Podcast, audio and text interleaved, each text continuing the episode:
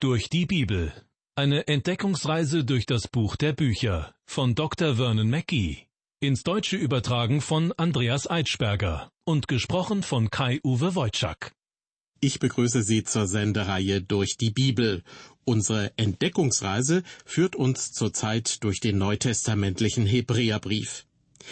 Das elfte Kapitel trägt in manchen, vor allem älteren Bibelausgaben die Überschrift Die Glaubenshelden des Alten Testaments.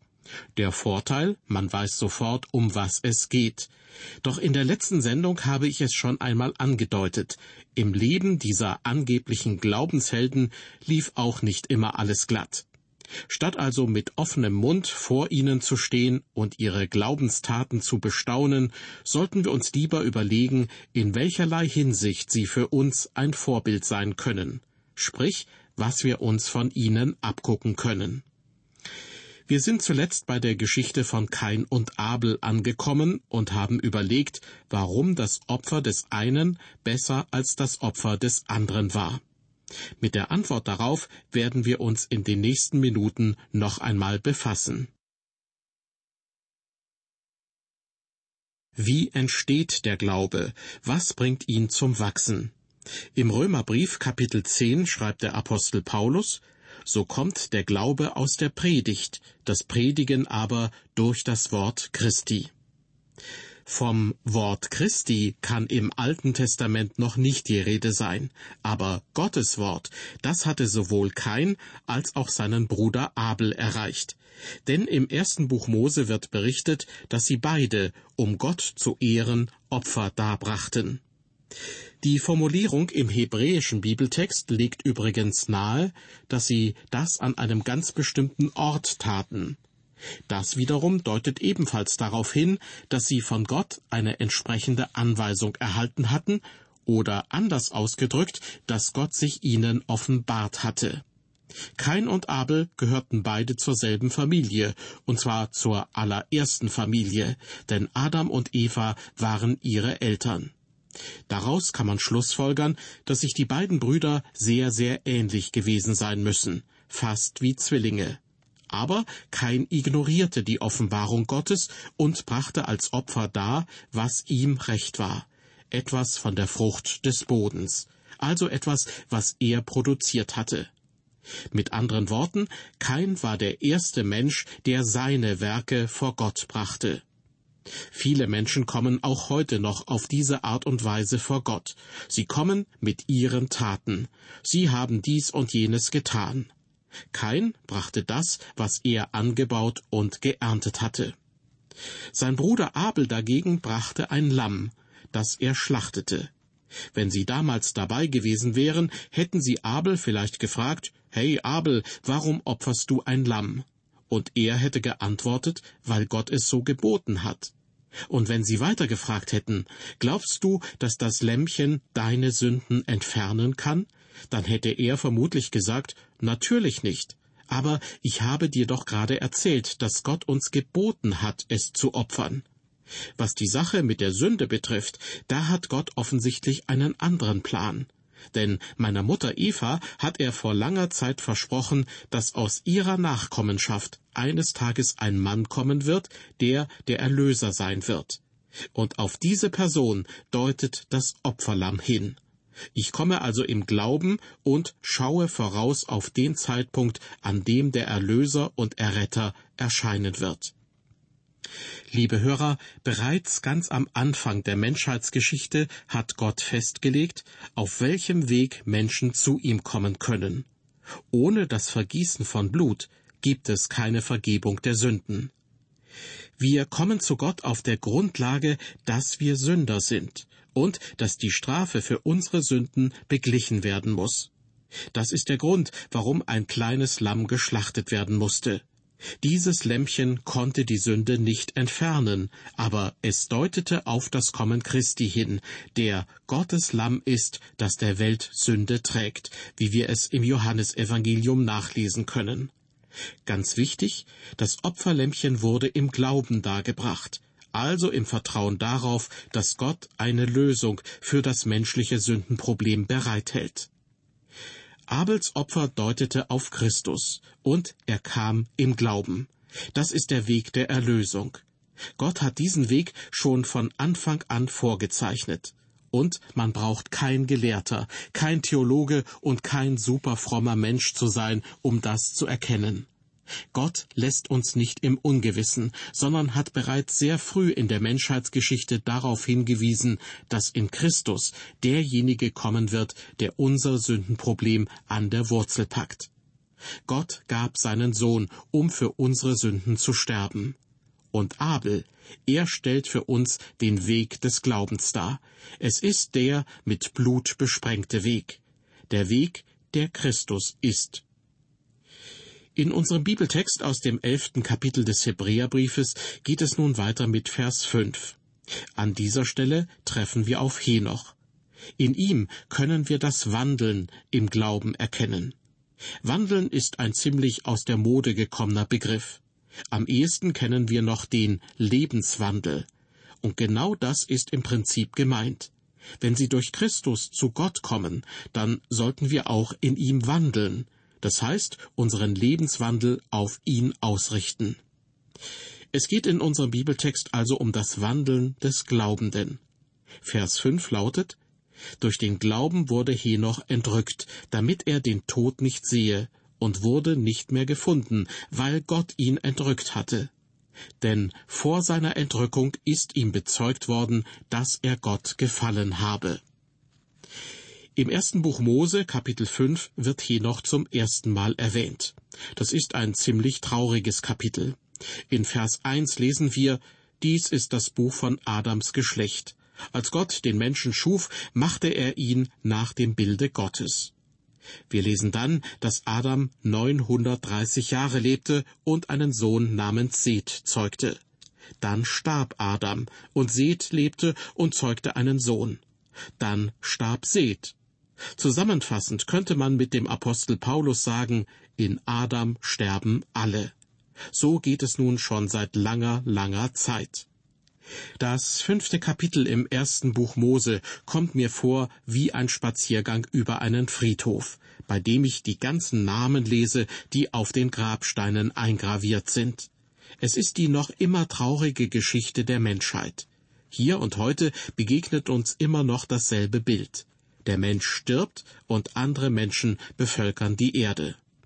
Natürlich haben wir die menschliche Lebensspanne verlängern können, aber was sind schon ein paar Jahre im Vergleich mit einem Jahrtausend oder sogar der Ewigkeit? Doch dann lesen wir im ersten Buch Mose Kapitel 5 etwas Überraschendes, ab Vers 18. Jered war 162 Jahre alt und zeugte Henoch und lebte danach 800 Jahre und zeugte Söhne und Töchter, dass sein ganzes Alter ward 962 Jahre und starb. Henoch war 65 Jahre alt und zeugte Methuselach. Und Henoch wandelte mit Gott und nachdem er Methuselach gezeugt hatte, lebte er dreihundert Jahre und zeugte Söhne und Töchter, dass sein ganzes Alter ward dreihundertfünfundsechzig Jahre. Und weil er mit Gott wandelte, nahm ihn Gott hinweg, und er ward nicht mehr gesehen. Das ist die Lebensgeschichte Henochs. Das ganze Kapitel zeichnet einen Stammbaum nach und folgt dabei einem ganz bestimmten Muster. Wir lesen, dass alle diese Männer Söhne und Töchter zeugten, aber über sie selbst wird uns sonst nichts mitgeteilt. Nur ein besonderer Sohn wird hervorgehoben, Henoch, der Sohn Jerets. Wir lesen, dass Henoch 65 Jahre alt war, als er einen Sohn namens Methuselach zeugte. Henoch hatte auch noch andere Kinder, aber anscheinend war Methuselach sein Erstgeborener und Henoch wandelte mit Gott, nachdem er Methuselach gezeugt hatte. Ich habe keine Ahnung, was Henoch tat, bevor er Methuselach zeugte. Die Bibel sagt nichts dazu. Sie sagt nur, dass er mit Gott wandelte, nachdem er diesen Sohn zeugte. Vielleicht können wir uns vorstellen, wie er eines Tages in das Kinderzimmer trat, in die Wiege blickte und dort diesen kleinen Kerl sah, der strampelte und vor sich her brappelte. Wenn wir den Namen Methuselach hören, Methusalem wird Ihnen vielleicht geläufiger sein, dann denken wir wahrscheinlich an einen steinalten Greis mit einem Bart bis zum Boden, über den er andauernd stolpert. Aber zu diesem Zeitpunkt war er nichts als ein klitzekleines Baby. Und als sein Vater Henoch ihn anschaute, erkannte er, dass er jetzt eine Verantwortung hatte und änderte sein Leben dementsprechend. Vielleicht heißt es deshalb im ersten Buch Mose, Henoch wandelte mit Gott, nachdem er Methuselach gezeugt hatte. Liebe Hörer, wenn die Gegenwart eines Babys in Ihrem Heim Ihr Leben nicht verändern kann, kann es wahrscheinlich durch nichts verändert werden. Auch die Worte eines Pastors mögen nicht viel Einfluss auf Sie haben. Aber diese Winzlinge haben eine ganz besondere Art, für Gott zu sprechen, obwohl sie noch kein einziges Wort sagen können. Sie sind plötzlich da auf dieser Welt und erscheinen uns so neu und frisch und hilflos. Und doch scheinen sie für uns auf unerklärliche Weise eine Nachricht von Gott dabei zu haben. Auf jeden Fall war das wohl bei Methuselach und Henoch der Fall. Dieses kleine Bündel veränderte Henochs Leben. Henoch wird jedenfalls bescheinigt, dass er in seinem Leben insgesamt mit Gott wandelte. Das erste Buch Mose berichtet weiter, dass Henoch nach Methuselach noch weitere Kinder hatte. Wir lesen aber nicht, dass er starb. Stattdessen steht dort, und weil er mit Gott wandelte, nahm ihn Gott hinweg, und er ward nicht mehr gesehen. Ich sagte es vorhin schon, in Henoch erkennen wir das Wandeln im Glauben. Also welchen Einfluss der Glaube auf den Lebenswandel eines Menschen ausübt. Der Verfasser des Hebräerbriefes schreibt in Kapitel 11, Vers 5, Durch den Glauben wurde Henoch entrückt, damit er den Tod nicht sehe, denn vor seiner Entrückung ist ihm bezeugt worden, dass er Gott gefallen habe. Das heißt, sein Lebenswandel war gottgefällig, da er im Glauben und nicht gemäß irgendwelcher Regeln und Verordnungen wandelte. Er glaubte an Gott und er wandelte auf eine Art und Weise, die Gott gefällig war. Dann schnappte Gott ihn sich. Henoch starb nicht, sondern er wurde entrückt. Hier haben wir den ersten Bericht über eine Entrückung in der Bibel. Henoch wurde einfach von der Erdoberfläche entfernt und woanders hingebracht. Wir haben hier übrigens ein großartiges Bild vor uns, das meiner Meinung nach eine geistliche Botschaft für uns enthält. Die Frage dreht sich aber nicht darum, ob Gott tatsächlich so etwas zu tun vermag oder nicht, sondern es geht darum, was er verheißen hat. Er hat nämlich gesagt, dass er die Gläubigen eines Tages entrücken wird. Was Henoch betrifft, so blieb ihm durch seine Entrückung so manches erspart. So brauchte er zum Beispiel die Sintflut nicht mitzuerleben. Er war nicht in der Arche. Sicherlich hätte Gott ihm einen Platz auf der Arche reservieren können, aber das tat er nicht. Er hätte Henoch während der Sintflut an einem sicheren Ort in Obhut nehmen können, aber stattdessen entrückte er ihn. Und genau das wird er auch mit der Gemeinde tun, wenn Jesus wiederkommt. Der alttestamentliche Henoch steht also in gewisser Weise für die Gemeinde. Durch den Glauben wurde Henoch entrückt. Das griechische Wort, das hiermit entrückt wiedergegeben wird, bedeutet wortwörtlich übersetzen. Und zwar in dem Sinne, wie ein Fährmann eine Person von einem Ufer eines Flusses an das andere Ufer übersetzt also von einem Ort an einen anderen Ort bringt. Ein Übersetzer, der einen schriftlichen oder gesprochenen Text von einer Sprache in die andere übersetzt, verrichtet im Prinzip eine ganz ähnliche Aufgabe. Er ist sozusagen ein Fährmann, der die Worte einer bestimmten Sprache ans andere Ufer bringt, wo eine andere Sprache gesprochen wird. Ich höre mir einzelne Sendungen aus der Reihe durch die Bibel übrigens ganz gern mal in anderen Sprachen an, obwohl ich kein Wort von dem verstehe, was gesagt wird. Ein Mann liest den Text zum Beispiel für verschiedene südamerikanische Länder auf Spanisch vor. Man könnte meinen, dass er aus freien Stücken predigt. Gut so, denn es kommt ja darauf an, dass die Hörerinnen und Hörer von Gottes Wort angesprochen werden und nicht, dass Dr. Vernon McGee in Südamerika zu einem bekannten Prediger wird. Deshalb war ich auch froh, als mir der Leiter einer Radiostation in Südamerika sagte, In den Sendungen ist alles drin, was Sie gesagt haben, nur nicht Ihr texanischer Dialekt. Zurück zu Henoch. Er wurde aus seinem gewohnten Lebensumfeld genommen und in ein anderes Umfeld gesteckt. Nichts lässt uns das Geschehene besser verstehen als die Art und Weise, wie ein kleines Mädchen es erklärte, das eines Sonntags gerade aus dem Kindergottesdienst kam. Seine Mutter wollte wissen, und was habt ihr denn heute gelernt? Das Mädchen antwortete, uns wurde von diesem Mann erzählt, der Henoch hieß. Die Mutter fragte zurück, und was war mit Henoch? Das Mädchen fing an, Folgendes zu erzählen. Henoch lebte vor langer, langer Zeit. Gott besuchte ihn jeden Nachmittag und sagte, Henoch, wie wär's mit einem Spaziergang? Henoch antwortete jeden Tag, Ja Gott, ich gehe gern mit dir spazieren. Und so kam Gott jeden Tag zum Haus von Henoch, und Henoch ging mit Gott spazieren. Eines Tages kam Gott vorbei und sprach, Du, Henoch, mir ist heute nach einem etwas längeren Spaziergang zumute.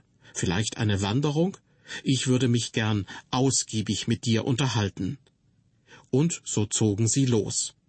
Henoch brachte seinen Mantel und sogar sein Butterbrot für die Mittagspause mit. Sie wanderten und wanderten und wanderten immer noch weiter. Irgendwann wurde es Abend. Henoch sagte, Ach du meine Güte, es ist spät geworden und ich bin so weit von zu Hause weg. Am besten, ich mache mich sofort auf den Heimweg. Gott aber antwortete ihm, Schau mal, Henoch, du bist viel näher an meinem Haus als an deinem Haus. Komm doch einfach zu mir. Und so ging Henoch mit Gott nach Hause. Ich habe bisher noch keine Geschichte gehört, die das, was mit Henoch geschehen sein könnte, besser veranschaulicht. Denn der Begriff Entrückung mag für manchen von uns eher befremdlich wirken. Aber es handelt sich um etwas sehr Schönes. Ich stelle mir vor, so ähnlich wie in der Geschichte wird es eines Tages auch mit den Christen geschehen. Die Christen, die wie Henoch mit Gott wandeln, werden eines Tages mit ihm nach Hause gehen. Eines ist sicher, der Herr Jesus kommt wieder. Im ersten Thessalonicher Brief heißt es, denn er selbst, der Herr, wird, wenn der Befehl ertönt, wenn die Stimme des Erzengels und die Posaune Gottes erschallen, herabkommen vom Himmel, und zuerst werden die Toten, die in Christus gestorben sind, auferstehen. Danach werden wir, die wir leben und übrig bleiben, zugleich mit ihnen entrückt werden auf den Wolken in die Luft dem Herrn entgegen. Und so werden wir bei dem Herrn sein alle Zeit. Zurück zu unserem Bibeltext aus dem Hebräerbrief Kapitel 11. Dort erreichen wir nun Vers 6. Aber ohne Glauben ist's unmöglich, Gott zu gefallen. Denn wer zu Gott kommen will, der muss glauben, dass er ist und dass er denen, die ihn suchen, ihren Lohn gibt. Schauen wir uns zunächst den ersten Teil dieses Verses an. Aber ohne Glauben ist's unmöglich, Gott zu gefallen. Henoch gefiel Gott. Und wie hatte er das geschafft? Durch den Glauben. Liebe Hörer, nur wenn Sie bereit sind, Gottes Weg einzuschlagen und ihm zu glauben, können Sie Gott gefallen. Weiter heißt es in Vers 6, denn wer zu Gott kommen will, der muss glauben, dass er ist und dass er denen, die ihn suchen, ihren Lohn gibt. Im Hebräerbrief wird sehr viel über Lohn und Belohnungen gesprochen. Der Grund hierfür ist, dass die Betonung des Briefes auf dem christlichen Leben liegt. Angesichts der Tatsache, dass wir im Himmel einen lebendigen Heiland haben, der für uns da ist, wird es eine Belohnung dafür geben, wenn wir hier auf Erden ein wahrhaft christliches Leben führen. Die Erlösung jedoch ist keine Belohnung, sie ist ein Geschenk. Für ihre Belohnung müssen sie arbeiten, aber nicht für ihre Erlösung. Die Erlösung kommt aus dem Glauben. Henoch wandelte im Glauben, sein Lebenswandel wurde von Gott geprägt. Nachdem uns Abel und Henoch als Glaubensvorbilder vorgestellt wurden, geht es nun als nächstes um Noah. In Hebräer 11, Vers 7 lesen wir, durch den Glauben hat Noah Gott geehrt und die Arche gebaut zur Rettung seines Hauses, als er ein göttliches Wort empfing über das, was man noch nicht sah. Durch den Glauben sprach er der Welt das Urteil und hat ererbt die Gerechtigkeit, die durch den Glauben kommt. Abel hat uns den Weg des Glaubens gezeigt. Henoch hat uns das Wandeln im Glauben illustriert. Und an dieser Stelle nun wird Noah zum Zeugnis des Glaubens. Durch den Glauben hat Noah die Arche gebaut zur Rettung seines Hauses. Jemand hat einmal scherzhaft gesagt, Noah hat 120 Jahre lang gepredigt, aber nicht eine einzige Bekehrung zustande gebracht. Es ist wohl wahr, dass sich keiner von den Leuten, die zu seiner Zeit lebten, bekehrte, aber er konnte gewiss seine Familie für Gott gewinnen. Wir sollten noch einmal das erste Buch Mose aufschlagen, um uns ein besseres Bild von diesem Mann machen zu können. In Kapitel 6, Vers 5 lesen wir dort, als aber der Herr sah, dass der Menschen Bosheit groß war auf Erden und alles Dichten und Trachten ihres Herzens nur böse war immer da. Das ist ein trauriger Zustandsbericht über die Lage der Menschheit. Offensichtlich hatte sich der Mensch in Windeseile von Gott entfernt, nachdem er den Garten Eden verlassen hatte. Wir lesen aber auch, dass es noch einen gottesgefälligen Menschen gab. Vers 9. Dies ist die Geschichte von Noahs Geschlecht.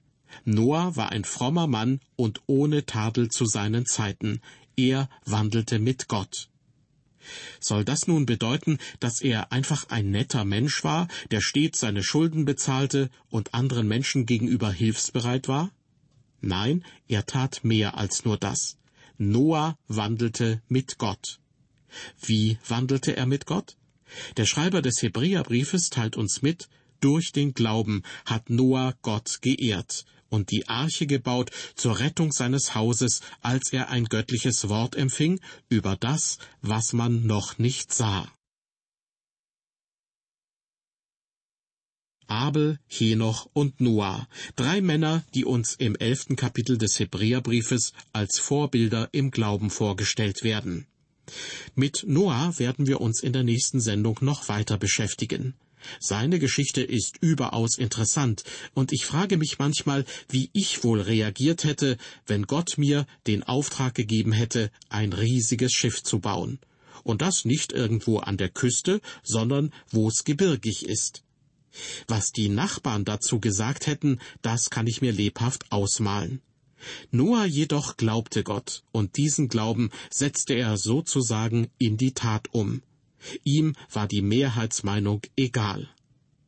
Mehr dazu in der nächsten Sendung aus der Reihe Durch die Bibel. Bis dahin, auf Wiederhören und Gottes Segen mit Ihnen.